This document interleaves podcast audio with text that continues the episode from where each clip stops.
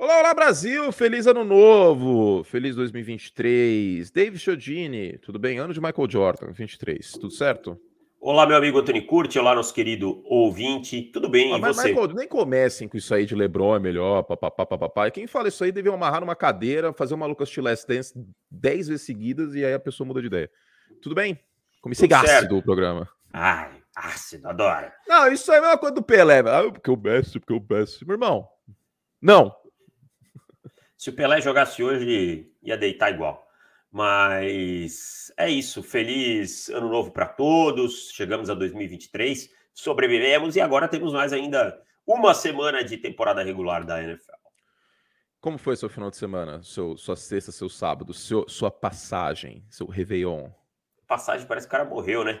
Ah, Tem gente que fala, é só é, passagem. É, só passagem, parece que foi pro outro lado. Cara, foi tranquilo, porque eu trabalhei dia 30, então dia 31 eu realmente folguei, né? Dia 31 tirei aí de folga e. Mas foi Encheu bem tranquilo. a lata? Cara, tomei, né? Porque eu não, não sou muito de abrir uma lata só, né? Você sabe que eu, quando eu abro a primeira, eu vou embora. Então. E agora tô sem ir pra academia, então tô sentando o dedo mesmo. É isso. Eu vou à academia hoje, hein? Ó, ó, ó que dedicação. Depois do ah, eu, programa. A minha academia está com os horários alternativos aqui por causa do final de ano. Puta, isso é uma desgraça. É, e aí tá batendo com os horários que eu tenho transmissão. Aí hoje, por exemplo, às três horas eu tenho o último bowl, né? Tulane USC. Então, ESPN 3, para quem quiser assistir.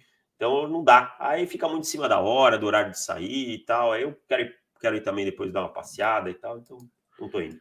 USC que é meu time na Costa Oeste. Pô, parece aqueles velhos que tem um time no Rio de Janeiro, o meu vô era assim, então, um ah, time pô, no Rio de Janeiro ou em São Paulo. Não, o college permite, vai. Tem ah, 130 times, os horários são tudo diferentes. Permite, é permite, permite. O college permite. Tudo bem, aí tudo bem.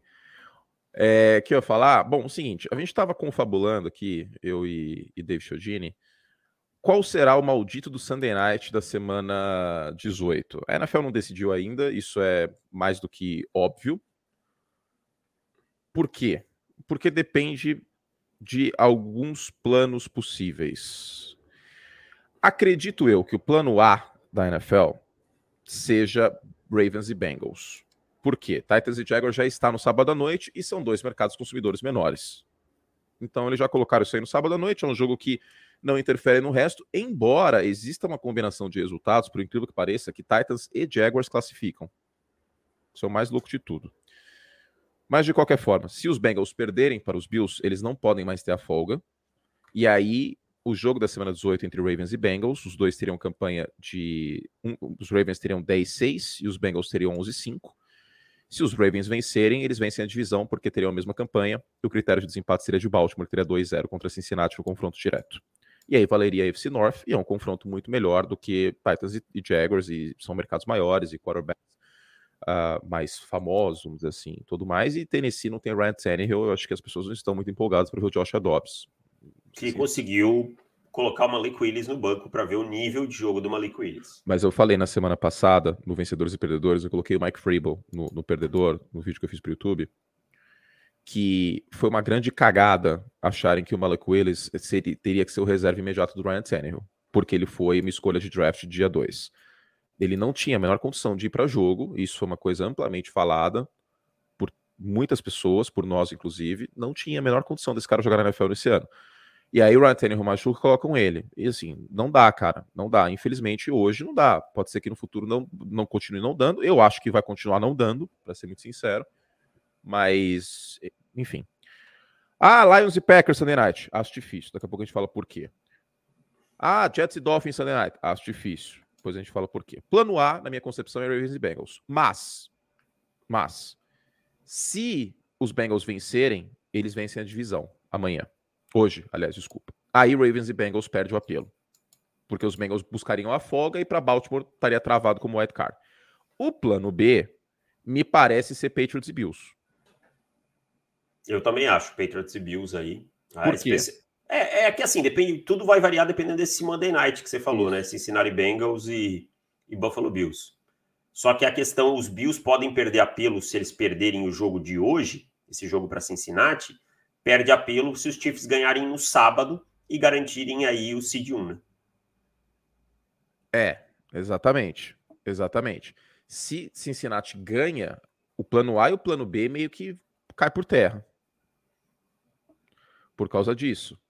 É, os, os, Bills precisariam de uma derrota dos Chiefs no sábado contra os Raiders, com o Jared Stidham, para Buffalo poder ter a folga. Mas New England vem sem. O New England controla seu próprio destino, não importa o que aconteça de tarde. Se os Patriots vencerem, eles entram. Mas uma derrota dos Patriots pode colocar os Dolphins na pós-temporada ou os Steelers na pós-temporada. E, e, o cenário que você falou dos dois classificando é o seguinte: do, do Jacksonville e Tennessee Titans. Os Titans vencem os, Jacks, os Jaguars, mas aí New England Miami e Steelers perdem. Aí Jacksonville entraria como wild card. Exato. E por fim, o plano C, que até o que o Arimeirov postou no Twitter agora há pouco, é Giants e Eagles. Que tem tudo para ser, ser o plano A, você quer saber. Por quê? Filadélfia e Nova York, rivalidade fortíssima. NFC East, que é a divisão com os maiores mercados da NFL. E se Dallas vence os Commanders, já eliminados de tarde, é uma chance fortíssima de valer a folga e a divisão para Filadélfia. Filadélfia vencendo o New York Giants garante a folga e garante a divisão. Se os Cowboys vencem os Commanders, pode ser que Dallas tenha a folga, dependendo do que acontecer com Vikings e 49ers. Então, como é uma situação parecida com os Patriots, os Eagles, porque eles controlam o próprio destino e basta vencer. Mas aí vale muito mais coisa, né? Porque vale a divisão e vale a folga para Filadélfia. Agora, o problema é que o Brian Double pode colocar aí quitandeiros de Nova York para jogar, né? porque os Giants já estão travados como seed 6. Os Giants não podem ser seed 5, não alcançariam, seja Cowboys, seja Eagles, e ninguém alcançaria os Giants como seed 7. Então tem esse porém, que a gente não sabe o que, que os Giants fariam, quem que jogaria como, como quarterback e tudo mais. Né? Sei com Barkley quantos snaps teria, Leonard Williams que não está saudável, Jujulari não está saudável, eu, sinceramente, pouparia o Kevin Thibodeau. Então, poderia ser um grande massacre de Filadélfia se essa galera for poupada, e aí é um jogo que não fica legal. Como os Bucks ganharam, Panthers e Saints não vale absolutamente nada. E os Packers ganharam. Os Saints estão eliminados, os Panthers estão eliminados. Esse jogo poderia valer até a divisão, né? Se Tampa perdesse, valeria a divisão para Panthers e Saints. Jets e Dolphins poderia valer também, mas os Jets perderam. Os Jets já estão eliminados. Miami ainda tem chance, mas não controla mais seu próprio destino. Os Steelers também não controlam mais uh, o seu próprio destino. Rams e Seahawks é um jogo que não tem apelo para Sunday Night, Cardinals e 49ers também não. E aí vamos à questão Lions, Packers, Rams e Seahawks. A tendência é que seja tipo terceira rodada de Copa do Mundo. Esses jogos sejam no mesmo horário. Porque eles são interdependentes. O único que controla o próprio destino desses três é o Green Bay Packers. Se os Packers ganharem, eles estão dentro. Se os Lions ganharem, eles precisam que os Seahawks percam. Se os Lions ganharem e os Seahawks vençam, passa Seattle. A situação mais difícil desses três aí é de Detroit, né? Precisa vencer e torcer para Seattle perder. Para os Rams que não disputam absolutamente nada nesse momento, né? Então... É, não, sim. Mas dos três que eu falo, Lions, Packers, Seahawks. Assim, não, eu sei, mas é o, a questão dos Lions é eles precisam vencer ah, tá, os Packers é. e torcer para os Rams ganharem de, de Seattle, Isso. que os Rams não disputam absolutamente nada. Exato. É isso que a gente tem aí de, de mosaico para a próxima semana. Uh, tem outras pequenas coisinhas, né? Por exemplo, o Brady brigando para não ter uma campanha negativa pela primeira vez na carreira. Uh, Bears e, e, Texans brigando pela pick 1 do draft. Um, que também tem outros na briga, vamos dizer assim, né? Tem Arizona, tem 4-12, Chicago tem 3-13, e temos uma classe mais interessante no ano que vem. E a gente falou isso, né? Não é como se a gente tivesse omitido que essa classe de 2022 não era aquela coisa maravilhosa. Em 2023 a gente tem Will Anderson, a gente tem uh, o Jalen Carter, a gente tem dois bons quarterbacks, um que eu prefiro, que é o Bryce Young, mas de qualquer forma o CJ Stroud pode dar certo na NFL. Jogou tem o Will Levis. Oi? O, CJ Stroud jogou muito contra, muito. contra a Georgia nesse final de semana. Perdeu, mas jogou muito. É... É... Tem o, o, Will Anderson de Alabama, né? Que é um edge que há algum tempo a gente não vê. Então é uma classe. Tem alguns recebedores interessantes também, pode ser na primeira rodada. É uma classe de running backs mais forte também, né? Sim. Então, no geral, é um draft mais interessante. Mas enfim, é, tem os Chargers para ver que posição eles vão ficar, tem São Francisco, Minnesota, que a gente não sabe, e neste momento caminhamos David Chiodini para Green Bay Packers e San Francisco 49ers nos playoffs. É o destino, é o destino, é o destino sorrindo, né? Para os 49ers, não e para aquela, e, a, e, aquela narrativa deliciosa de que o Aaron Rodgers torcia para os 49ers quando criança, ela vai voltar à luz do dia. E, e, vai voltar à luz do dia, e o Aaron Rodgers passado no draft e as inúmeras eliminações nos playoffs, né? Já pensou se o Aaron Rodgers é eliminado por um quarterback que São Francisco escolheu e na última escolha. Quantas vezes o Rodgers foi eliminado pelos, pelos 49ers? Ah, três, pelas minhas, pelas minhas contas. Deixa eu ver aqui. Aaron Rodgers, playoff. Uma. Tô vendo aqui. Uma, duas, três. Três, três. três. É, três ano vezes. passado foi a mais recente. Enfim, bom, vamos lá. A gente está falando sobre a semana 18, né? Sobre o Sunday Night. Vai ter a prévia, obviamente, para os assinantes do nosso site. Mas falemos, David Chiodini, do que aconteceu. Falemos da semana 17, porque o podcast é um recap, afinal de contas, né? O que, que, que, é o seu principal destaque dessa, dessa semana 17? O principal destaque é os Giants voltando aos playoffs, cara. Os Giants voltando aos playoffs. Ah, na Seed 6, o jogo contra os Colts não valeu muito, né? Passaram o carro. Mas eu quero dar o destaque para esse time que voltou aí é, aos playoffs depois de tanto tempo, já no primeiro ano do trabalho do Brian Debo. E eu preciso fazer, falar aqui uma coisa que eu escrevi nas cinco lições. A gente fala muito, ah, o Brian Debo, o sistema, tal. Claro que isso tudo ajudou o Daniel Jones, mas não é o primeiro quarterback que a gente vê ser ajudado pelo sistema e vários não produzem. É. Então o Daniel Jones, ele melhorou, ele tem que receber os louros por ter melhorado, sabe? Ele uhum. evoluiu. O Zach Wilson tinha um sistema muito favorável e armas né? Nos Jets e não deu certo. Então, o Daniel Jones é parte integrante, é parte crucial dessa classificação. Ontem foram dois touchdowns correndo, dois passando, e ele vem jogando bem nessa temporada. O, o momento, eu acho, definitivo para o início dessa caminhada por parte do Daniel Jones. Espera que eu vou espirrar. Uh! Saúde. Foi uma interceptação estúpida que ele teve no primeiro jogo contra a Tennessee, que o Brian Debo, cara, ele soltou fogo. Ah, ele soltou fogo na sideline. E aí, desde então, a gente não viu interceptações estúpidas do Daniel Jones praticamente. Eu até falei ontem no Red Zone, os Giants saíram de time com mais turnovers na NFL para time com menos turnovers. Quando você tem um elenco que é baseado no jogo terrestre e o ataque, com limitações no corpo de wide receivers, com o principal talento dos Giants é um calouro. É o que, eu nem, que eu nem lembrava que existia. Exato. Até aparecer. Então, assim, é, o Brian Debo. E, e, cara, eu tô. Vou te falar que eu tô bastante tentado, todo respeito ao Nick Sirianni, mas eu tô muito tentado a votar, não que meu voto influencie, porque eu não faço parte do colégio eleitoral das premiações, óbvio, faz né? sim, faz sim. Não, não, não, não, não, isso aí não, não faz essa fake news, não, senão as pessoas vão acreditar. Isso aí não, desse. Mônaco, Berrim, tudo bem, isso aí não, as pessoas vão acreditar nisso aí. Será? É... Ah, vão, lógico que vão acreditar. O o, o, meu voto, eu acho que hoje seria pro Brian Debo, cara. Porque ele, ele consertou o Daniel Jones. Eu não. Pra ser, pra ser sincero, eu peço desculpas aos torcedores dos Giants, mas eu não acho que o Daniel Jones vai ser muito melhor do que isso agora. Eu também não acho. Eu, eu, eu não atrelaria meu futuro ao Daniel Jones. É, eu voltaria com o Daniel Jones ano que vem. Eu até fiz uma brincadeira no, no Twitter no, no dia 31, que o Derek Carr já é quarterback dos Giants na Austrália.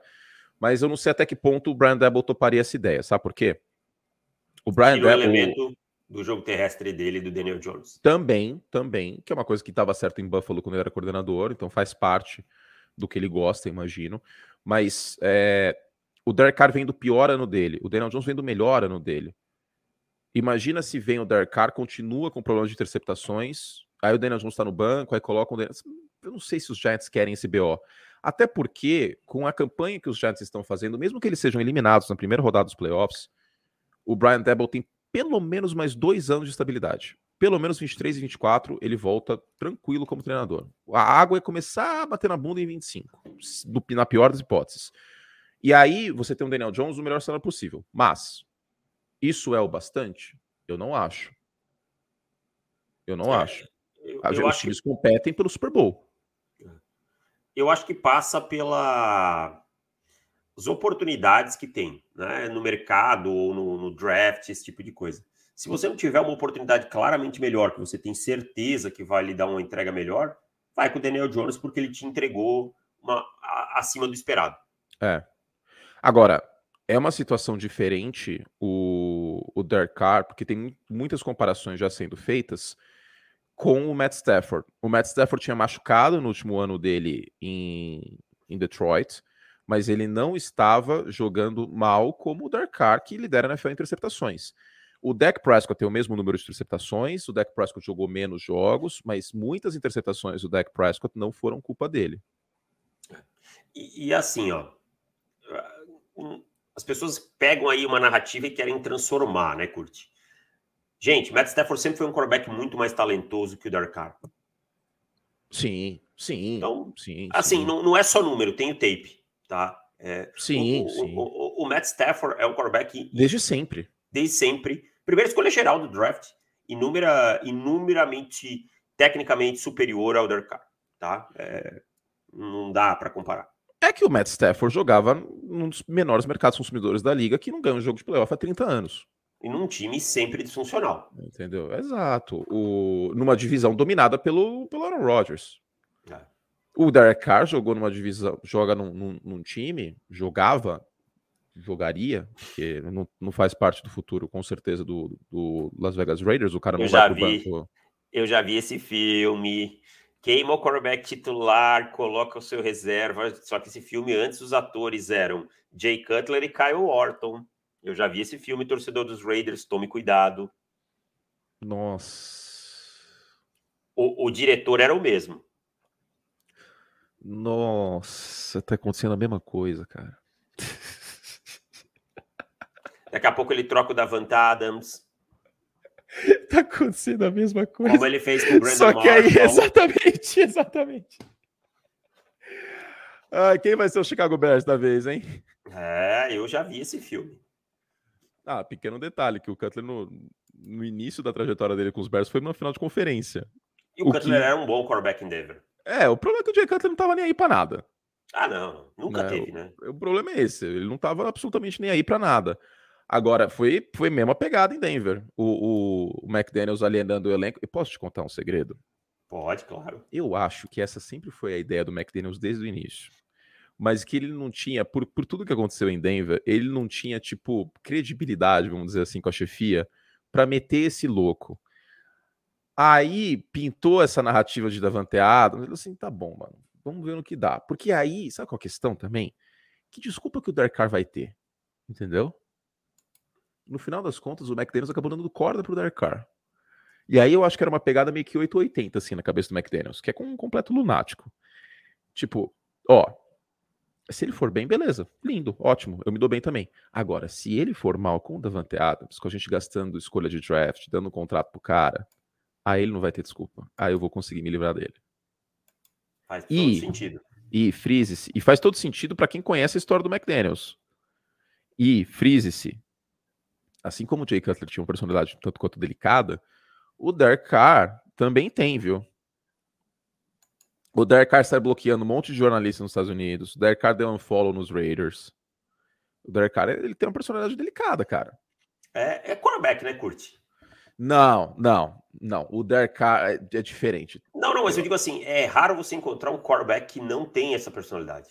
Porque eles são muito acostumados desde o ensino. É, a gente está devagando, vamos devagar um pouco hoje, vamos. É, desde o ensino médio ali a serem tratados assim, ó. Sabe, vocês não estão me vendo aqui, mas entendo, as pessoas chegam mas... com a bandeja na mão deles, sabe? Mas tem vários quarterbacks que são mais suaves, tipo o Jalen Hurts, por exemplo. Cara, o que esse menino apanhou, apanhou mais que massa de pão. Mas é a exceção que prova a regra. Ok, mas vários. O Joe Burrow, por exemplo. O Joe Burrow foi chutado em High State. O Derek Carr, ele tem essa personalidade complicada da família Aaron Rodgers, vamos dizer assim, de quarterbacks, porque eu estou desenvolvendo famílias. Por exemplo, tem o Brett Favre da Shopee. Você, você quer saber a minha teoria do Brett Favre da Shopee? O Brett Favre da Shopee é o quem? O Dak Prescott? Não, não. Esses, aí são. Essa aí é a família Opala.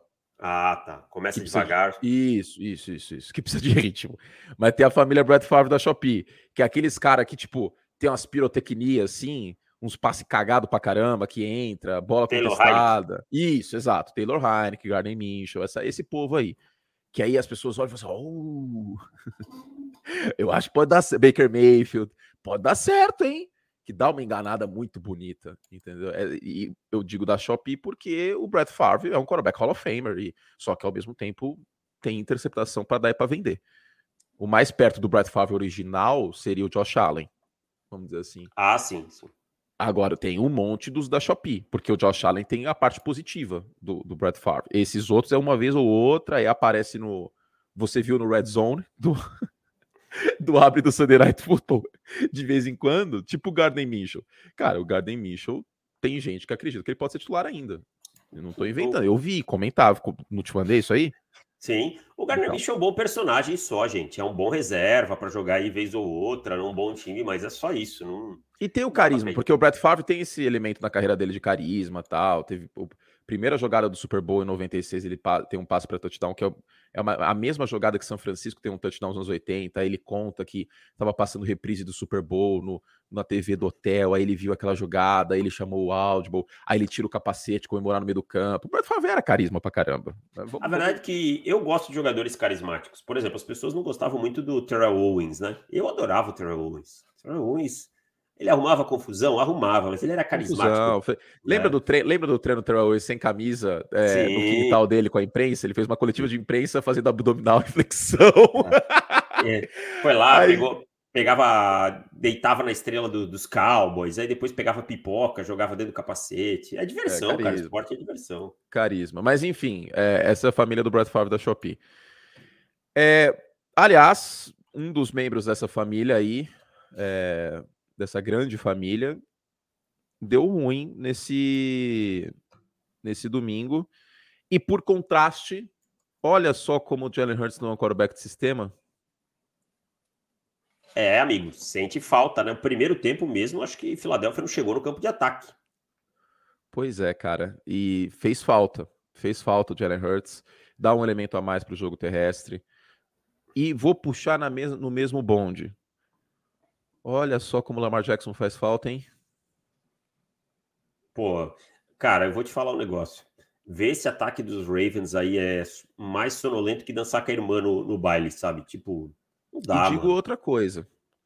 Você já reparou a quantidade de pontos que a defesa de Baltimore, tudo bem, não é contra times potentes, mas, cara, os caras cederam 10, é, 9 pontos contra Denver.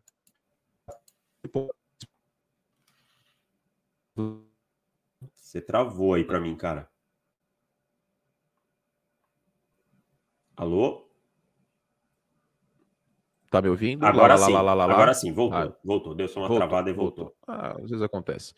A defesa de Baltimore tá tomando. Eu, eu arrisco dizer, eu vou abrir aqui o Big Data, que é a melhor defesa da NFL pontos por jogo desde a semana 13. Arrisco. É, Imagino tá, que seja. Tá na pegada Denver Broncos com o Russell Wilson no começo da temporada, em que cedia 12, 15, 17 pontos e o time não conseguia vencer. Exato, porque, cara, cedeu nove pontos, como eu falei, travou, né? Peço desculpas ao, ao ouvinte. Tomou nove pontos contra Denver, tomou 14 pontos contra Pittsburgh, 13 pontos contra Cleveland, 9 pontos contra Atlanta e agora 16 pontos contra Pittsburgh. É, a última vez que cedeu mais do que 16 pontos foi na semana 12, né? Contra os Jaguars. Os Jaguars, isso mesmo. Ó, é a melhor defesa da NFL em pontos por jogo desde a da semana 13. Os caras estão tomando 12 pontos por jogo, cara. Aí o time nesse 3-2, 3-2, isso quer dizer. Né? Ganhou de Denver com 10 pontos. Só que o ataque. Dá uma olhada aí se tá com o Big Data aberto, vê o ataque desde a semana 12 para ver. Deve ser o pior. Se não é o pior, é um dos piores. Deve ser 15 pontos por jogo. É o segundo pior, só os Jets são piores. O ataque do, dos Ravens essa semana 12 tá com 11,8 pontos por jogo, cara.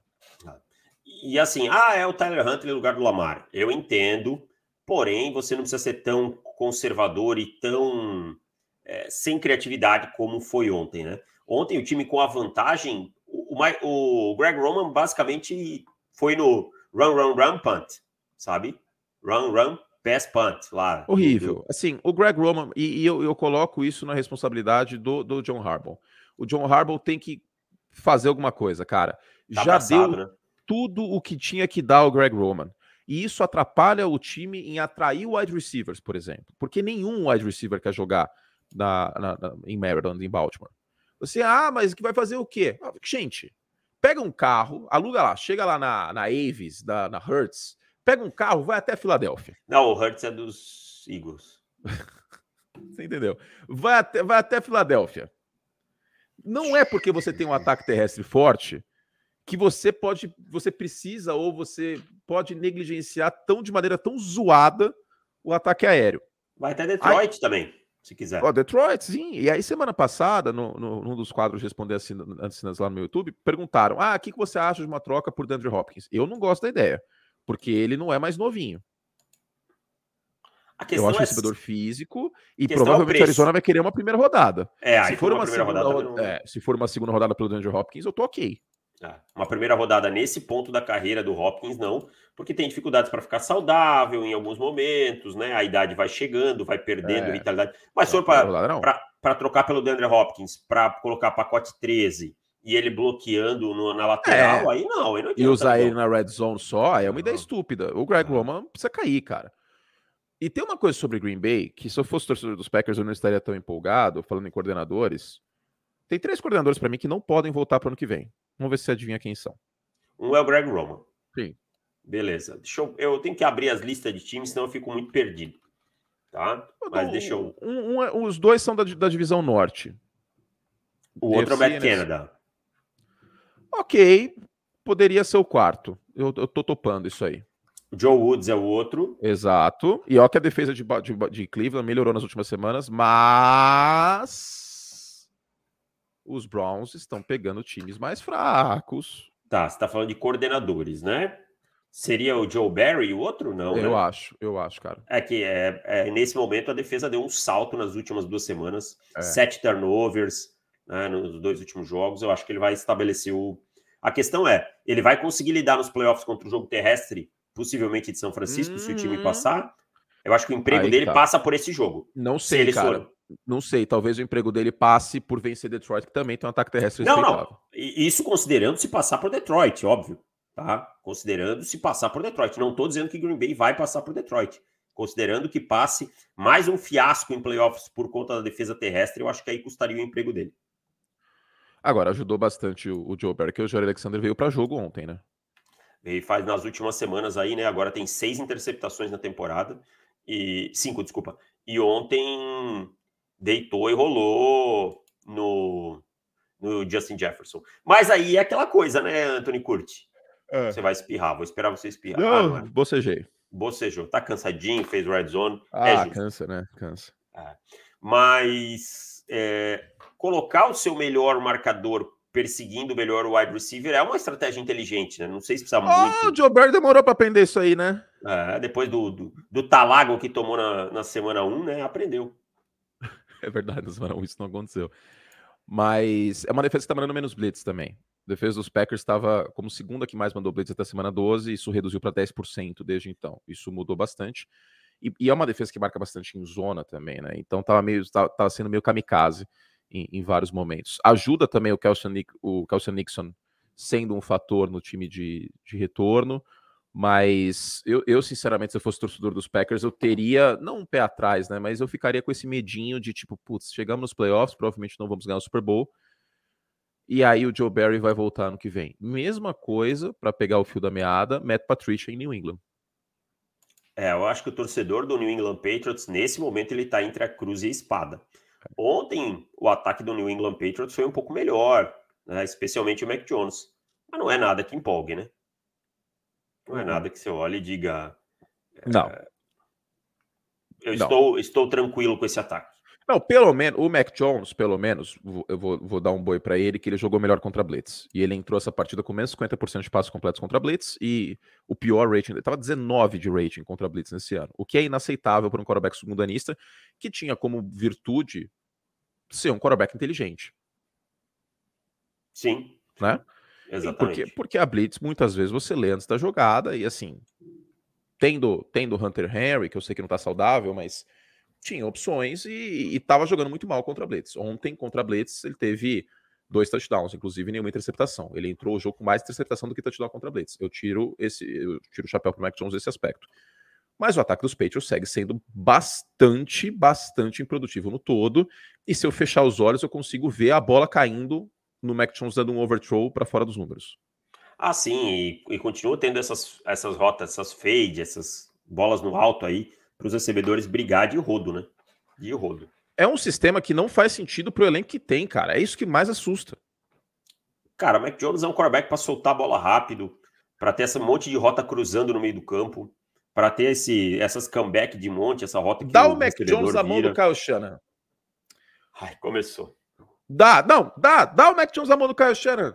Ó, para vocês verem como ele é biscate. Até ontem era o meu nerdola. Eu não, não, não, não, não, não, não, não, não, não, não, não, não, não, Eu era, eu estava explicitamente cadinho. Eu nunca abandonei meu Caio. Tá bom. Mas, não, com certeza o Mac Jones iria produzir. Minha produzir, esposa sim. é Caio Eu tive um relacionamento, assim, fogoso com o Nerdola. Mas a titular Aliás, continuou sendo PS. Que situação do Nerdola, hein? Que Tadinho. situação. Pô, cara, assim, eu não quero passar pano, mas vamos combinar que o cara não tinha ontem Bradley Chubb, que o time gastou uma primeira rodada. Aliás, lembrando, Miami não tem primeira rodada no draft ano que vem. Deu para Denver, né? Não, a punição. Não, e a que tinha deu para ah, Denver. Sim, deu para Denver. O Terrell Armstead não jogou. O Terrell Armstead aparece com três, três lesões no relatório de machucado. O Tua, obviamente, não jogou. Então, assim, fica muito difícil, né? Os Teve três. Mais alguém. Ah, o Xavier Howard, cara. O Howard não tá inteiro, o Byron Jones não joga. Ah, o Byron Jones ele já nem conta mais para esse ano, ele falou, porque o cara então, é alguma coisa mais crônica aí do que a gente sabe. Assim, não quero passar pano, mas quando o cara tem um sistema que precisa de. É que nem aquela, aquela velha metáfora que eu faço.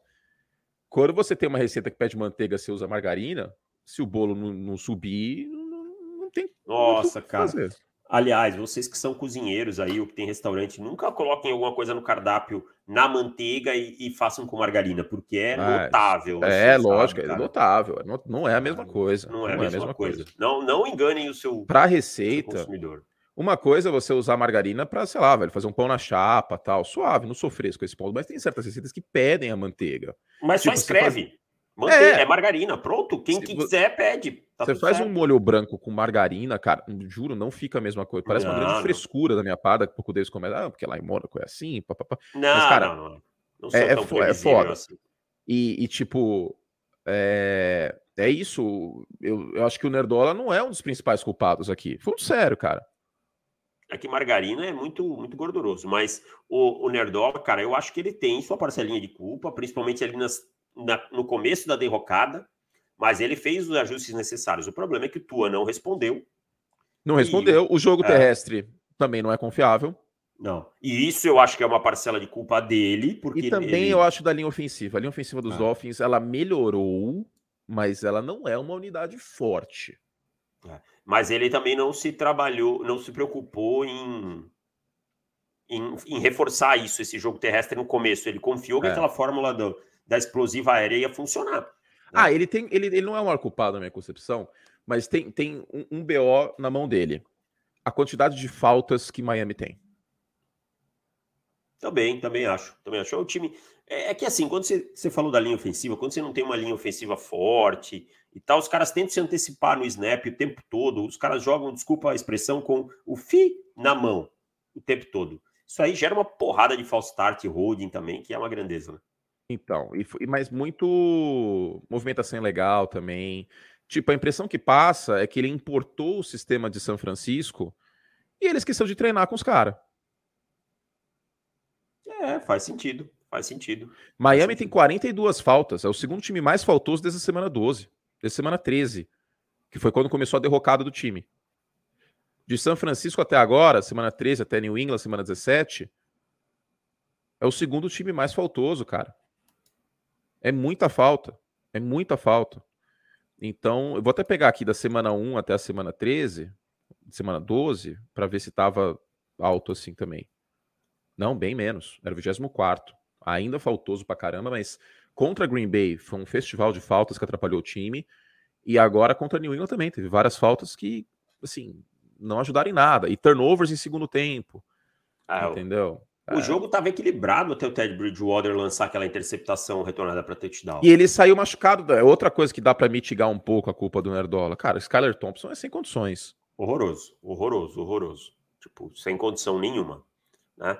Mas, é, mas vai ficar na conta dele, cara. E, e sim, ele tem parcela de culpa. A gente não tá dizendo que ele não tem nenhuma. É. Ele tem parcela de culpa. Ele é o treinador do time. Agora, curtir os Patriots aos trancos e barrancos, controla o seu próprio destino, né? Quem diria, né, cara? Porque eram Green Bay e New England eram dois times que não pareciam que eventualmente controlariam o próprio destino. E hoje controlam o próprio destino, mas precisariam vencer Buffalo em Buffalo e um Buffalo Bills provavelmente precisando vencer para ter a folga, né? Porque acho muito difícil Kansas City perder no sábado. É. é, se Buffalo perder hoje, você acha que Buffalo vai com o time reserva? Porque ele vai estar tá basicamente stack na 3, né? É, tem isso. Cara, esse Monday Night é muito importante. Só que, só que, só que, só que, só que tem uma coisa, hein? Ah. Buffalo é um time que, hum, sendo bem honesto, já ficou claro que o elenco de Buffalo, Sean McDermott, ninguém gosta do New England. Não, é, então, eu acho que eles não vão, eles não vão, por favor, a expressão correta, meia bomba. Eu não acho vão, que eles não, vão para girar a faca, tentar girar a faca. Sabe? Não, não, tem, não tem essa injeção de saco depois, né? Até porque é. Buffalo pode ser o 2 e pegar New England como 7. Você não quer, sabe por que tem esse ponto aí que eu falei sobre Minnesota ontem no Red Zone? Você não quer pegar um adversário divisional de novo que você acabou de jogar, entendeu? Uma coisa é pegar Miami, que jogou na semana 15. Se bem que tem isso. Se for para escolher, ah, não, mas estão em três. Mas né? Miami entra no 7, eles, eles ah, seriam é, três. É verdade. Se eles perderem não, então, hoje, eles seriam Então três, eu, né? eu elimino o New England, cara. Se, é. eu sou, se eu sou Buffalo, eu elimino o New England. Eu, eu jogo para eliminar New England. New England. É, eu jogo para eliminar New England. E, e, que se dane o resto. Até porque Buffalo tem tudo para pegar ou Baltimore ou Los Angeles Chargers. Eu quero dar ritmo de jogo para o meu ataque, para defesa, num jogo intenso em casa para a semana seguinte pegar, pegar um adversário forte. É, é, é, óbvio que, tipo assim, ah, eu tô com o Jordan Poyer com uma lesão na posterior da coxa. Ah, não, aí ele não joga. Fica Exato. fora, fica é. fora, né? Ah, o, o Josh Allen sentiu a minha costela aqui, pelo amor de Deus, né? Eu tiro, deixo ele sentado se for o caso. Mas se tiver todo mundo saudável. E eu sou muito contra esse negócio assim. Ah, claro, se já tá tudo definido, não vale mais nada. Aí beleza, senta todo mundo. Não, Mas não, jogador... não, não, não, Eu sou muito contra isso. Eu, eu... Exemplo, vou dar um exemplo. Não, é... tipo, tipo os Giants, você acha que você é contrário? Eles sentarem Sou contrário. Sou contrário. Eu acho que pelo menos o primeiro quarto tem que jogar. Ah, tá, Pela rotina. Tá. Atleta de futebol americano é um animal de rotina.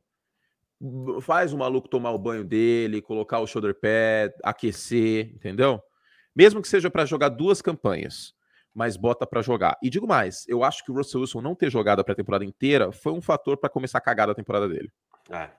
E ontem Ritmo é importante. E ontem o Russell Wilson não teve um jogo tenebroso, tá? Não teve um jogo tenebroso, não. Não foi não, bem. Foi, foi o melhor jogo dele, até por, eh, segundo palavras do próprio. E, e vou fazer uma menção aqui, para ser justo.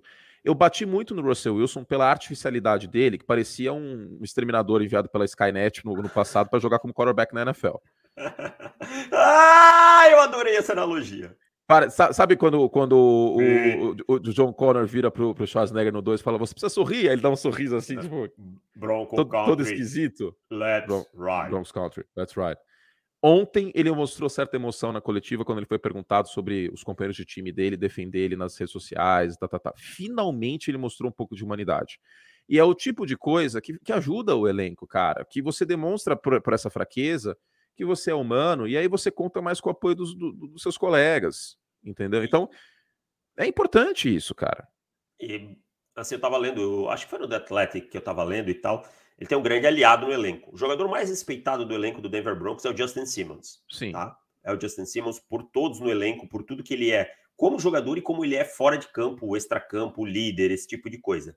E o Justin Simmons, basicamente, a mensagem que ele passou é o seguinte: o nosso quarterback em 2023 é o Russell Wilson. Gostem vocês ou não, então vamos proteger o nosso cara. É mas é, você mas é, um time de futebol americano tem que ser assim.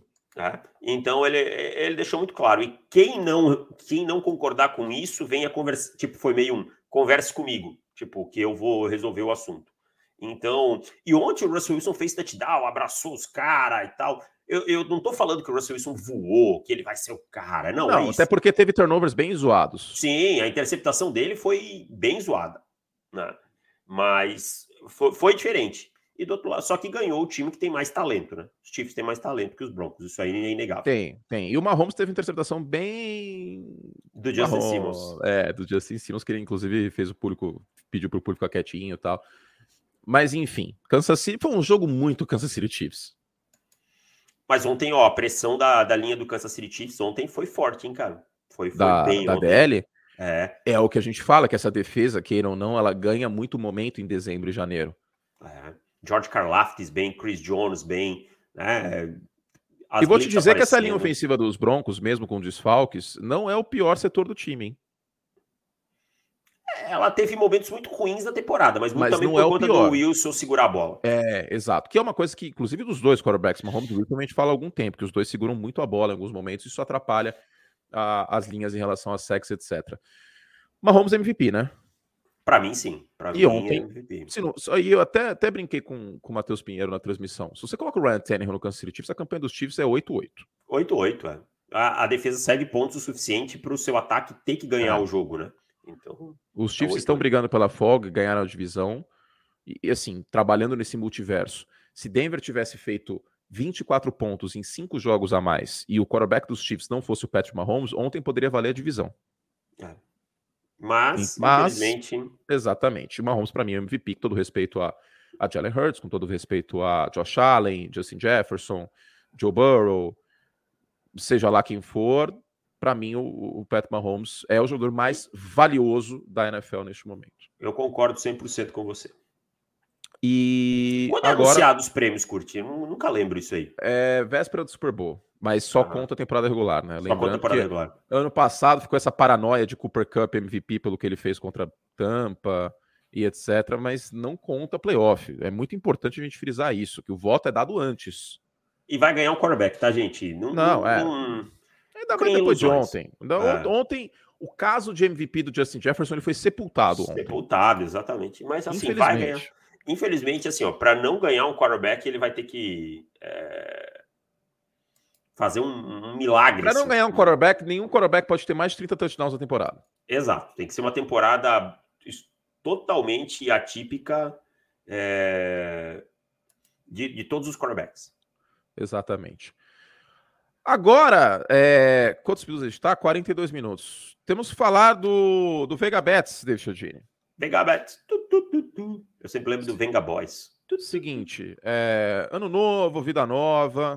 Você que está pensando em investir o seu din-din, seu 13 terceiro e tudo mais, a gente tem sempre a, a opção aqui do, do Vini com, com o broker dele, o Vega Bets. Nesse momento, o futebol português está pausado, David Chodini. Depois da Copa parece que parou algumas coisas lá, que o tipster do Vini ah, faz as entradas, mas logo volta. E tá rolando NBA, tá rolando outros mercados, é só conversar com o pessoal da Vega tem o FIFA, parece tal que é bem rentável. Tênis também. É verdade, o tênis voltando agora os Grand Slams, né, com o Australian Open. Então, como funciona? Seguinte, você faz um, um depósito, tudo isso é planilhado, tem planilha do, do Google Sheets, tal, com desempenho, quanto você, quando você fez a entrada, se você vai fazer um saque e tudo mais, tudo muito bem feito, muito bem ah, organizado.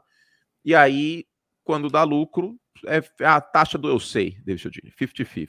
Fica 50% com o broker, 50% com o, o investidor, certo? Então, para mais informações, entre em contato com o pessoal da Vega Bets em arroba VegaBets no Instagram para saber mais, entrar em contato, tirar dúvidas e caso desejem começar 2023 aí com um novo investimento. E a gente, se a gente está falando aqui é porque a gente confia, inclusive temos aí investido no, no broker, certo?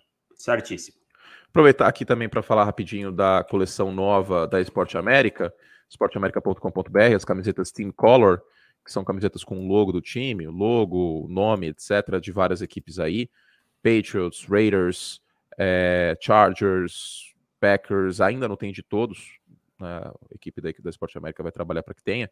Mas as equipes que estão na pós-temporada, praticamente todas têm a sua camiseta lá, ficou bem bonita. Entre em esporteamerica.com.br e adquira já a sua camiseta. Tem outros produtos também, camisetas Mitchell Ness, como a gente já falou, tem os moletons, tem as camisetas é, Basic, que é uma camiseta cinza com o logo do time e tal, que está com 25% de desconto, R$ 59,90, vale muito a pena também, você já deve ter visto eu usar em alguns vídeos. Tem as coleções da Mitchell Ness, como eu já destaquei, que também estão com desconto de 20%, e outros produtos mais, né? Tem camisetas New Era, tem uh, bolas de futebol americano para quem tem time, treina, etc. Uh, ah, equipamentos como um todo, produtos de outras ligas, NBA, MLB.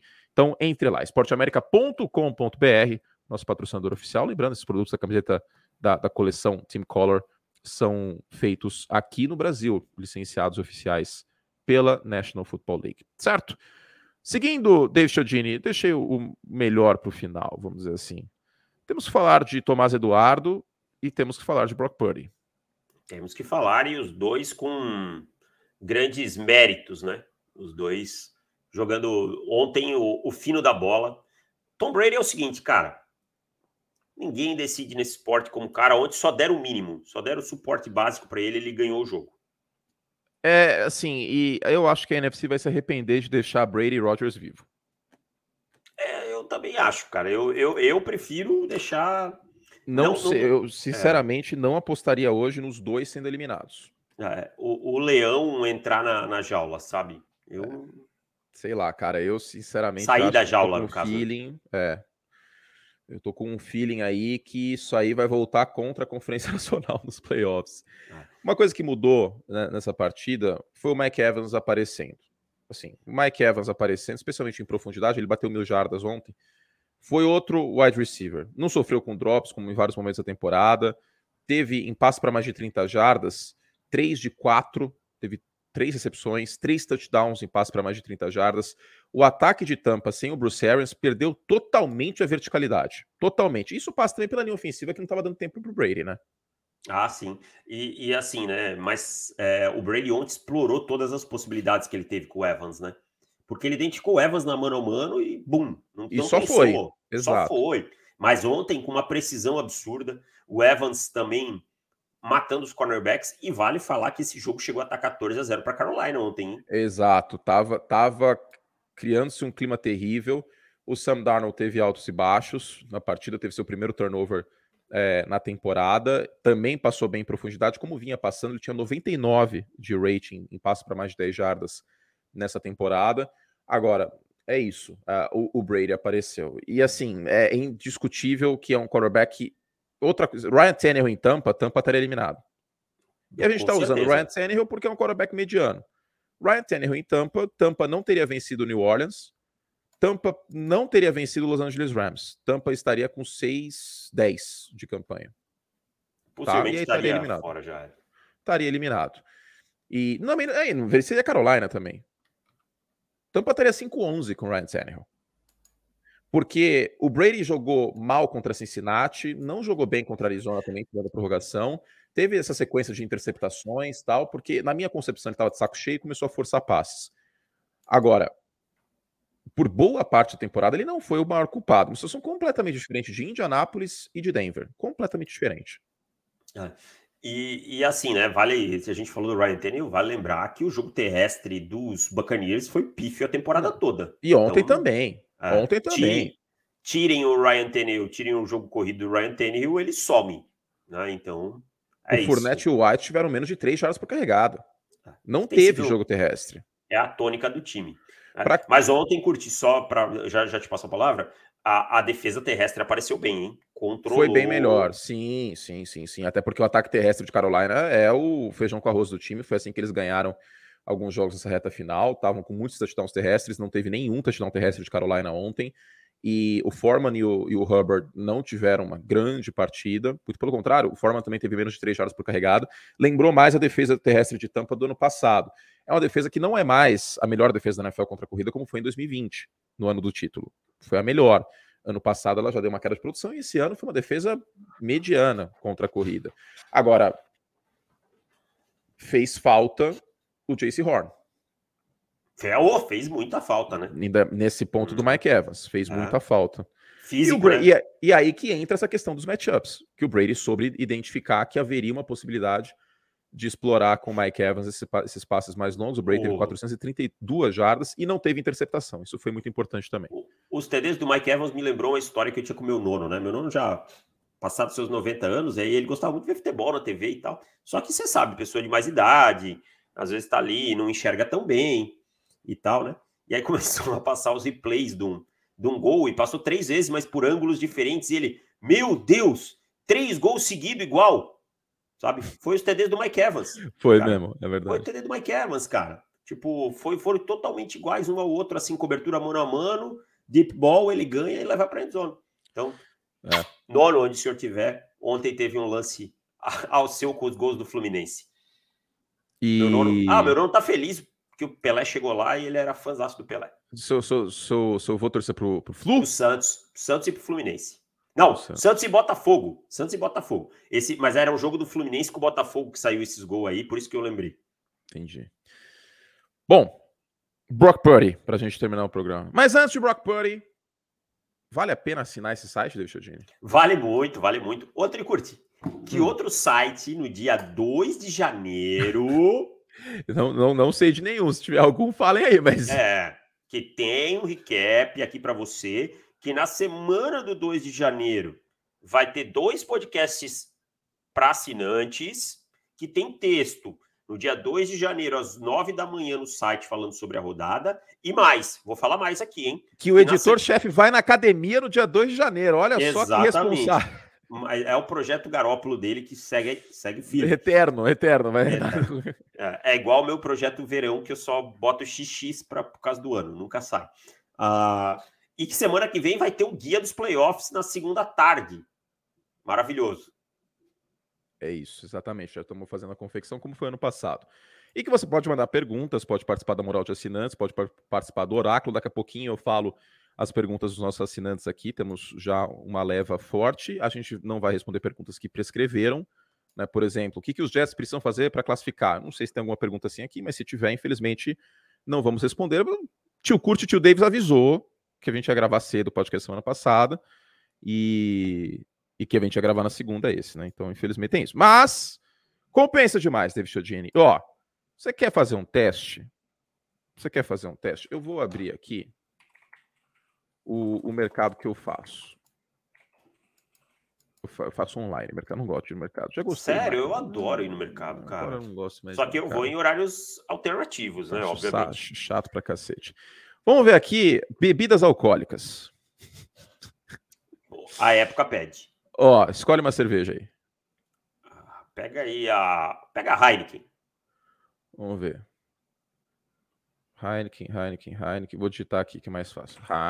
Heineken. Que é, deveria ter sido a opção, inclusive, do do Ron Rivera para esse domingo. Mas... Aliás, enquanto você pesquisa, o Ron Rivera não sabia que ele podia ser eliminado logo em seguida de perder o jogo para os Browns. Não, né? Isso aí foi inacreditável, cara. Ó, pessoal, pra vocês não falar que eu pego no pé do Rivera, nas últimas cinco temporadas. Não, mas tem que pegar sim. Vai catar coquinho essa, que defende. Contando essa, ele não vai ter mais que oito vitórias em nenhuma delas. Não, não tem o menor sentido. É o que você falou ontem. Posso falar a, a Pode, comparação claro, que você fez? Claro. Eu acho que eu falei já dias. Joel Santana sem carisma. Sem, sem graça, sem, sem ser Pô. piadola. Só Joel, família. É, Joel Santana sabor fubá. Ó, seis Heineken long neck tá 40 conto, cara. Você paga quatro meses de assinatura do Pro Football. Tá doido, mano. E, e faz, o Pro Football faz bem melhor pra saúde que cerveja. Ah, sim, sem dúvida. Então, ó. Vamos ver mais uma aqui. Açougue e peixaria. Vê aí o quilo da. Tem tilápia aí? O Pro Football é mais barato que o quilo do Chester. Nossa. E eu nem gosto de Chester. É, é bem mais barato, viu? Porque é R$14,90 aqui o, o, o Pro Football é um terço do, do preço do Peru congelado. Veja eu, só, David Chagini. Eu, eu, eu vou falar que eu acho Peru e Chester extremamente superestimados, mas tudo bem. Sério? Na, na, na, ah, na sua ceia teve o quê? Carne assada. É, tem, tem gente que prefere. Ah, eu gosto. Aqui, aqui, aqui cara, tudo, aqui em casa tudo acaba em carne assada. É, 9,90. Ó, vou fazer assim, fazer uma proposta para você que está ouvindo, fazer uma proposta sedutora, vou fazer essa voz aqui do locutor de AM. Você vai entrar aí pro Ainda existe a AM? Opa, se existe. É, aqui as AMs migraram para nunca teve, FM? Não tem, é, não tem tantas não, rádios, mas migraram. Para FM não, ainda existe. Ah. Você vai entrar em profutbol.com.br/barra assinar e você vai fazer um mês a sua assinatura só para os playoffs. Hã? Que tal? Vem com a gente, vai ser gostoso. Você é torcedor dos Packers que tá animado. torcedor dos Patriots. Ah, Brock Purdy, 49ers. 9,90, Dave Chiodini. Gostou? Ó, arrepiou, gostei, hein? Gostei, 9,90, 9,90. Já tô tirando a camisa aqui. Pescador parrudo. 9,90. Fazer, fazer essa, essa proposta para você. Não precisa assinar um anual, não. Se você quiser assinar um anual, a gente vai ficar mais feliz.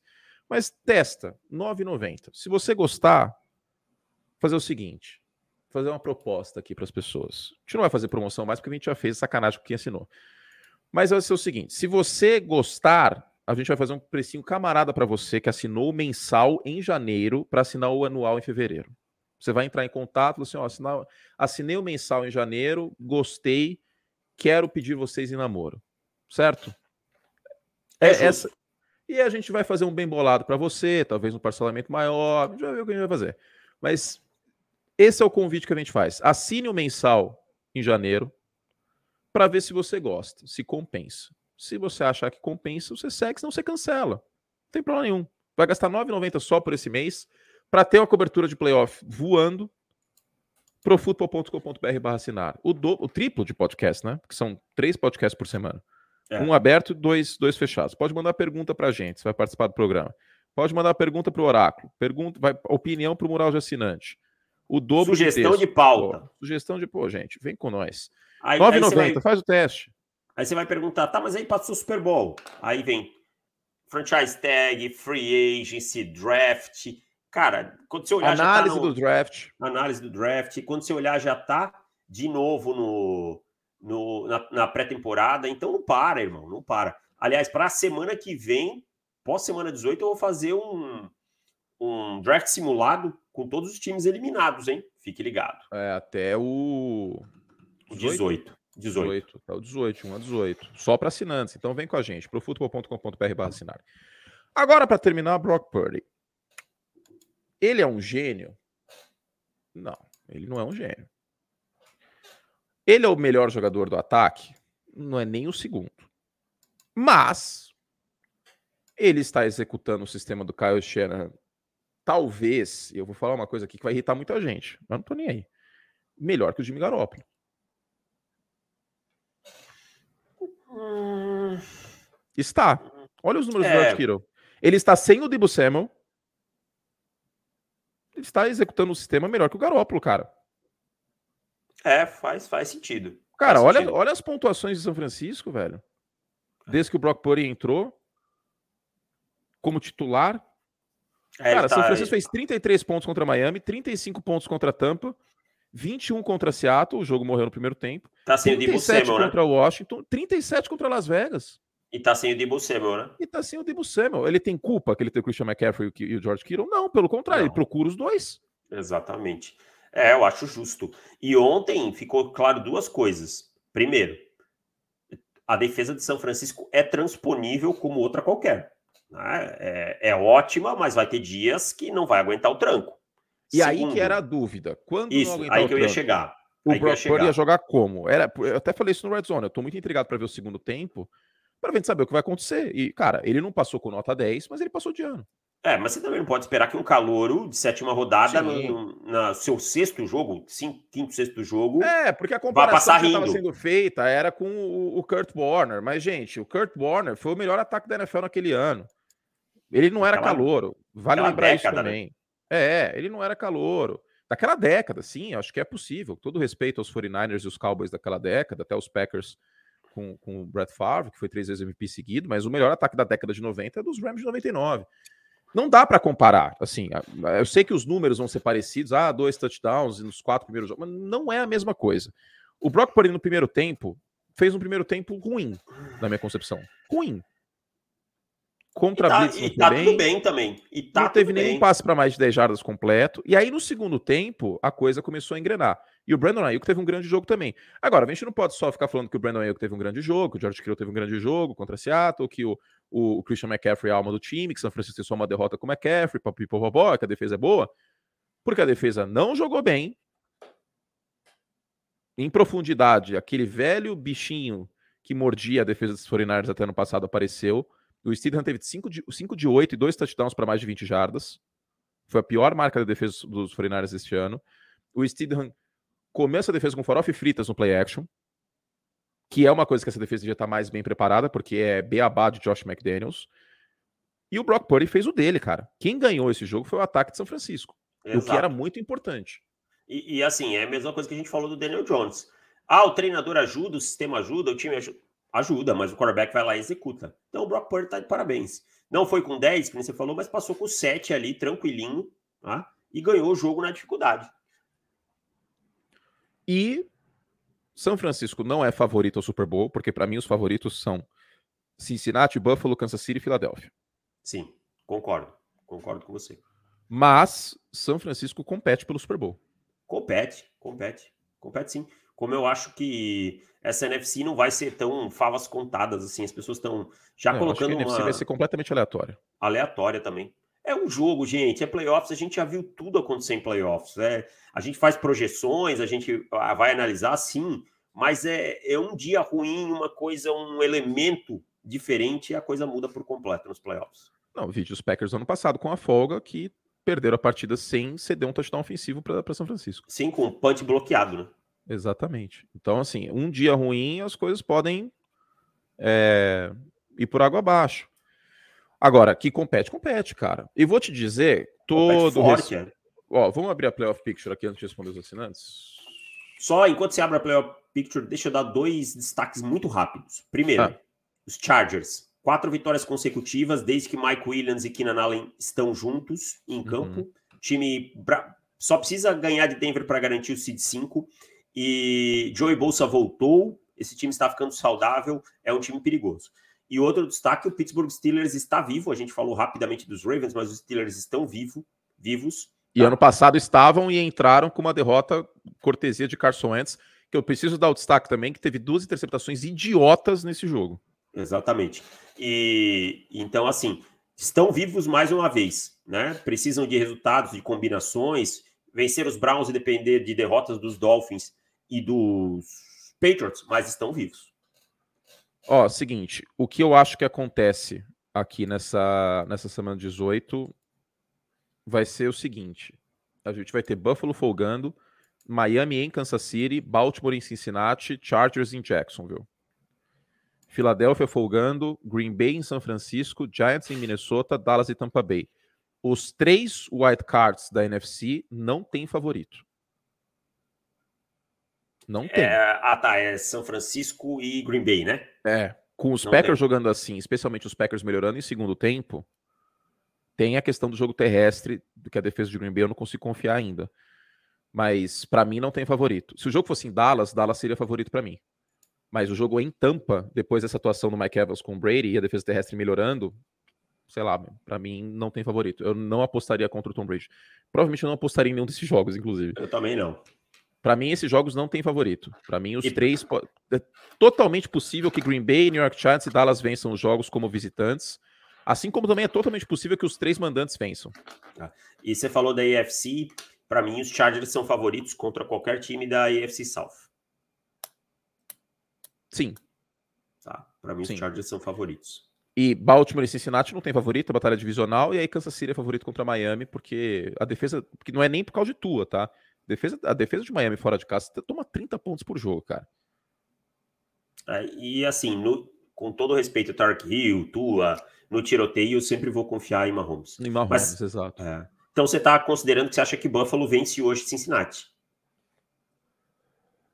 Porque se eles são uh... seed 1. Cara, tô. Porque esse cenário pode mudar para Buffalo 3 e Cincinnati 2, né? Ou ao contrário. É, vamos, vamos, vai. Ok, jogo em. Ah, ok, vamos de, de, Bengals aqui. Não, vamos só fazer o outro cenário. Não, não, okay, é que a vamos... gente ache ou não. Sim, sim, vamos de Bengals. Uh, é, aí seria Miami e Cincinnati, uma reedição do Thursday Night que o Tua, inclusive, sofreu aquela concussão. Baltimore e Buffalo, um jogo que já aconteceu em playoff. Aí eu vou te dizer que eu prefiro a outra projeção, tá? Eu também prefiro, mais divertida. Eu acho mais divertida a outra projeção. E aí segue Los Angeles em Jacksonville. Do outro lado, se em vez de Green Bay, de Green, de Green Bay for Detroit, aí eu não vejo Detroit com essa defesa terrestre ganhando de São Francisco fora de casa. Desculpa, mas não vejo. Se for Seattle, aí também não tem favorito, Davis, porque queira ou não, é uma batalha divisional. Só Sim. que os dois, porém, dá para dar. Não tem favorito, modo de falar. Aí eu apostaria em São Francisco sem muito medo, porque, cara, Seattle não fez absolutamente nada nos dois jogos contra São Francisco. O ataque de Seattle foi inexistente.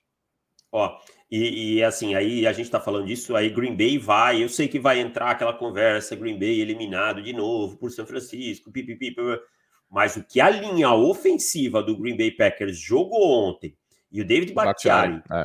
Que a gente deu aqui quase como aposentado, voltou e provou que ele é bom pra caramba, que ele só ele ficar saudável. Cara, ele tirou o Zedaro Smith ontem pra nada, tá? O Jerry Alexander botou o Justin Jefferson no bolso e o Bakhtiari botou o Zedaro Smith no bolso ontem. Então, se essa linha ofensiva jogar bem, o time conseguir correr, proteger o Aaron Rodgers, a coisa muda de figura. Muda de figura, exato. Mas tem essa questão que eu falei da defesa terrestre do do, dos Packers. Ah, não, também não confio. E, cara, não. Hum, sei, viu? Ainda mais contra o, um time que é prolífico em, em correr, né? Como os 49ers. É, não sei. Não sei se eu, se eu confio, não, para ser muito sincero. Mas é isso, uma pós-temporada que a temporada regular a gente sabe que teve seus altos e baixos, muitos baixos, inclusive, porque a NFL apostou muito em times com mudanças de quarterback, esses times floparam violentamente.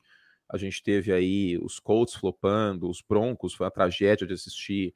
Os Commanders também, horário nobre, não foi legal de ver. É, enfim, Tampa, né?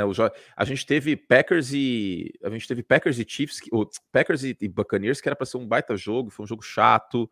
Chiefs e Buccaneers também não rendeu. Então teve seu, teve o Bills e Chiefs, teve é, Vikings e Bills, mas no geral não foi uma temporada de grandes jogos. Mas a, geralmente é assim, né? É curioso porque a pós-temporada, quando a temporada é ruim, geralmente a pós-temporada ela costuma ser boa.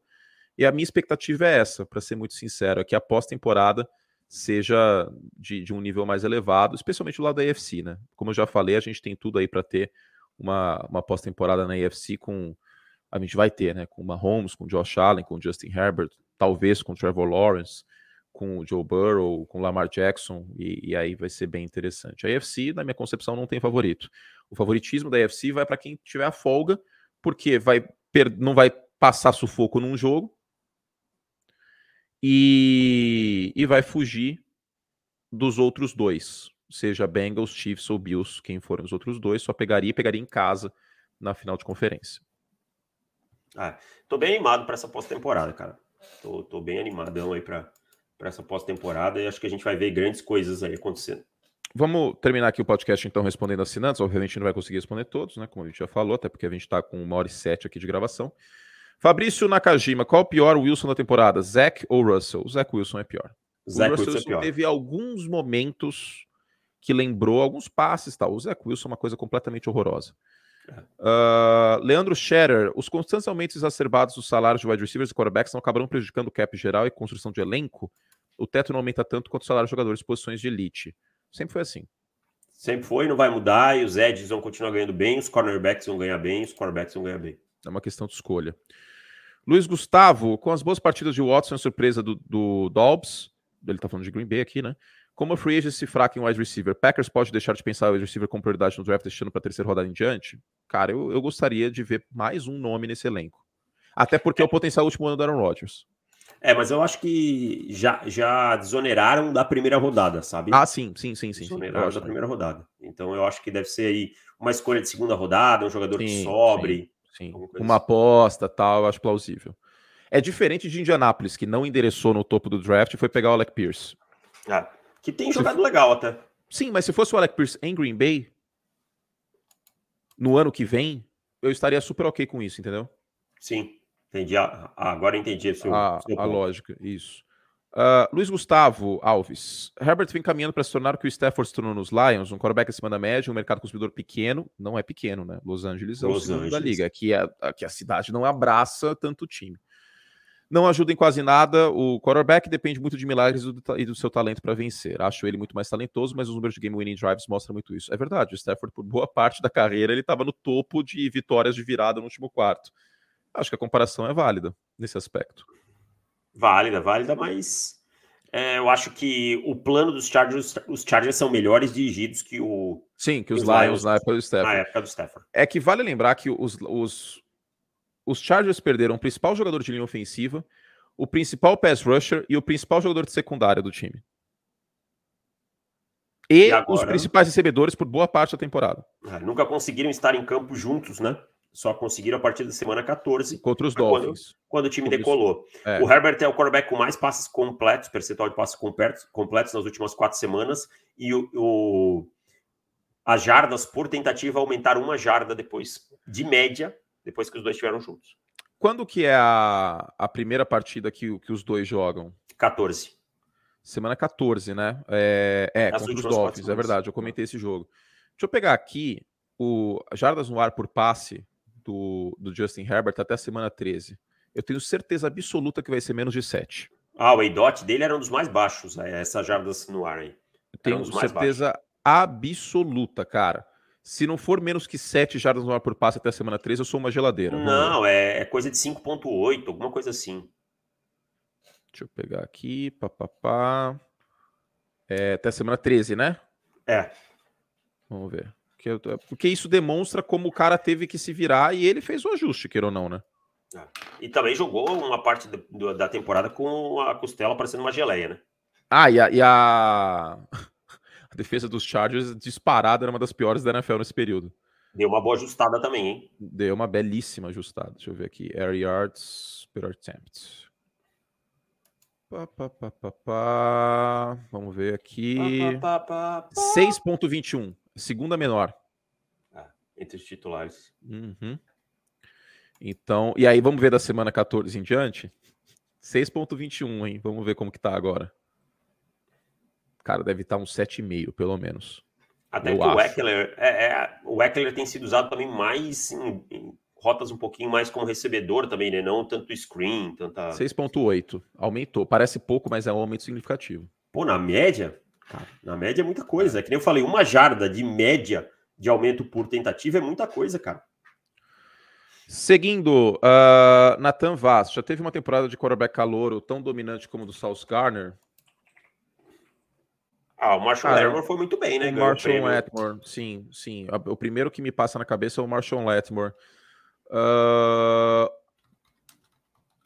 Que eu me lembro é o Lattimore. Assim. O Daryl Reeves não foi nesse nível, eu acho. Mas sim, o Letmore é a primeira referência que vem na cabeça. O Marcus Peters ganhou como calor defensivo do ano, mas não foi tanto pelo domínio, foi pelos turnovers, né? É, exatamente. Mas na, na cabeça de cornerback, eu acho que é isso. Valeu, Nathan. Vamos seguindo aqui. Charles Woodson. Charles Woodson, é verdade. Charles Woodson. Eu fui pegar a lista, me lembrei dele. Ele jogou muito. 98? Muito. É, 98. 98. Isso. Uh, isso aqui é rápido de responder. Vinícius Leandro, Curti Davis, o que é aquele C na camisa dos times e as estrelas embaixo? É o capitão do time, não são todos os times que usam isso, e as estrelas é há quantos anos o cara é capitão do time. Alguns times usam, outros times não. Fernando Paiva, qual o melhor caminho que a diretoria de Seattle deve seguir no draft? Jogador de front. Seja o Will Anderson, seja o Carter, para mim não é quarterback, é a melhor opção para eu, a gente viu eu, com o DK eu, Metcalf mais saudável ontem, o Kenneth Walker, como foi diferente esse ataque. Eu, se, eu vou discordar de você. Se, se na escolha de, que eles têm disponível, CJ Stroud ou Bryce Young estiverem disponíveis, eu escolheria. Não, eu tô trabalhando dois. com a hipótese que nenhum dos dois vai estar. Tá. Ah. Eu não hoje... acho que nenhum dos dois passa da 3. Mas hoje eles não. Hoje eles têm qual? Porque Denver é.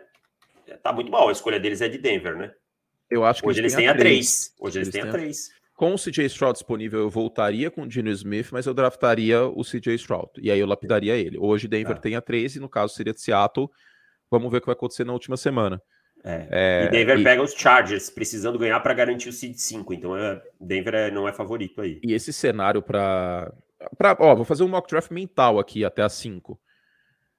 Houston com Bryce Young, Chicago com Will Anderson, Seattle com o CJ Stroud, Jalen Carter em Arizona time que precisa de reforço nessa linha, mais com a aposentadoria do DJ Watt, que passou de 10 sacks essa temporada, aliás. E Indianapolis vai apertar o gatilho no Will Levis. Indianapolis não vai refugar quarterback mais. Nem pelo general manager, nem pelo treinador, vai pelo dono. dono. Pelo dono. O Jim Mercy não vai permitir isso. Assim, ah. é, para mim tá escancarado. E eu digo mais, a gente zoa o Jim Mercy e tal, na minha concepção, o, o Jim Mercy fez isso de propósito. Mesmo pique 2011 socou o Jeff Saturday lá de testa de ferro para tancar mesmo, cara. Pô, Porque quando tá... os Colts tancaram em 2011 foi um tanque com violência. É. Com o Curtis Panther como quarterback. É. E eu acho que o Jim Mercy tem isso na cabeça de tipo, putz, quando a gente tancou, a gente pegou o Andrew Luck e da outra vez a gente pegou o, o Peyton Manning. Vamos tancar aí que se exploda tudo e vambora. Pô, o time tem 4-11-1, cara. Você vai me dizer que esse elenco de Indianápolis é um elenco de 4-11-1? Não, não. E o Nick Foles não tem a mínima condição de estar tá jogando. Nossa, não, cara. A interceptação dele no flat foi falta de, de força no braço. Foi muito é. triste. Putz, foi muito triste, cara. E possivelmente foi o último jogo do Nick Foles na carreira, tá? Porque ele machucou a costela ainda. Foi muito é. triste, cara. Fiquei realmente coração partido de ver aquilo. Uh, e Las Vegas, hein? Tem a oitava nesse momento. O Levis não passa de Carolina para mim, tá? É... Eu ah, acho. Muito... Quarterback. Eu, eu acho que. Vale, mas ele não passa. Não, não, não, não, não tô, nem questiono isso. Já, a gente já viu o quarterback saindo muito mais cedo do que a gente acha que mereceu. Né? É, os Raiders têm muita coisa, assim. Depende ali, pode ter um cornerback disponível, é, cornerback pode ter um, um, jogador de interior de linha que eles gostem, né? A gente tem que lembrar que é o, é o Josh McDaniels lá, então não dá para tomar tudo muito como uma coisa muito é, segura, as ideias dele. Então, assim, tô ainda, ainda vou precisar pensar um pouquinho nesse Raiders. Heitor Tosseto, podemos dizer que 2022 é o ano que oficialmente encerra a geração de quarterbacks de décadas de 2000 e o início de 2010? Não. Não, já tá híbrido isso aí. Seria o caso se Aaron Rodgers e Tom Brady não classificassem para a pós-temporada, mas é. eles vão classificar provavelmente. É. O Brady classificou e o Aaron Rodgers seria meu palpite que Green Bay passasse. Também. Uh, e outra pergunta do Heitor aqui para o Oráculo, que essa aqui vai ser legal de você responder, tá? É pro Oráculo. Ficou, pro mas... da... Ficou pro Oráculo da semana que vem, esse, tá? Esse aqui é bem legal, essa... sobre os fullbacks. O, o, o, Oráculo da semana já está escrito, essa aqui ficou, Heitor, ficou pro Oráculo da semana que é. vem, vai ser respondido. E lembrando, meus queridos, uma pergunta por assinante, tá? Eu estou deletando perguntas de dobradas para o podcast. Deixa eu ver se tem mais algum aqui. Oráculo. Uh... O Eduardo manda aqui, putz, eu pensei isso ontem, cara. Isso aqui é interessante. Olá, Curti Davis. Uh, olhando para essa recuperação dos Packers, fiquei pensando se Green Bay não pode virar o que a Argentina virou na Copa. Um bom grupo, comandado por um craque, mas começou mal. Depois se acertou e disparou. Estou exagerando. O Green Bay ganhou o Super Bowl com o Aaron Rodgers sendo o sexto seed. E eu já tenho uh, meu ponto de vista que o Aaron Rodgers ele precisa ser pressionado, precisa estar com as costas contra a parede para ser o melhor Aaron Rodgers em playoff. Eu, eu tenho essa minha teoria. Pode, poder pode, mas o elenco da Argentina era melhor que o dos Packers. E os Packers têm muito buraco para resolver. É, e o Messi pode. é outro esporte. Primeiro que o Messi é um dos cinco maiores da história do futebol, começa por isso. Para mim, o Aaron Rodgers não é um dos cinco maiores da história do futebol americano. Não é. Na posição dele, para mim não é. Pode ser um top 10, mas, sim, desculpa, mas não é. Não acho. Segundo ponto, o Messi no futebol, ele desequilibra mais facilmente do que um quarterback no futebol americano. Depende muito menos do entorno que um quarterback. Porque muitas vezes o cara vai lá e, e, e, faz o dele, só que a defesa espalha farofa violentamente e não tem muito o que fazer. E vice-versa. Vejo, vejo o caso da defesa de Denver, por exemplo. Uma defesa que boa parte da temporada foi uma das melhores em pontos cedidos por jogo e o ataque não fazia nada. O ataque era o pior da NFL em pontos por jogo. Então a comparação é válida pela mística, por ser um Hall of Famer, vamos dizer assim, mas eu acho que ela para nisso né, porque começou mal, mas também a Argentina começou mal perdendo o primeiro jogo, depois não perdeu mais. 100% então, concordo, não tenho nem nada a crescer. Ah, eu entendo a mística, o, né, se apegar a esse tipo de coisa, mas enfim, vamos ver. Mas eu não descartaria Green Bay, não. Eu não acho que Green, por exemplo, os Patriots, eu não acho que se classificar passa de Kansas City de jeito nenhum. Se cansa, nem de Buffalo e eu acho que nem de Cincinnati. Esse jogo Patriots e Cincinnati ele engana bastante, viu?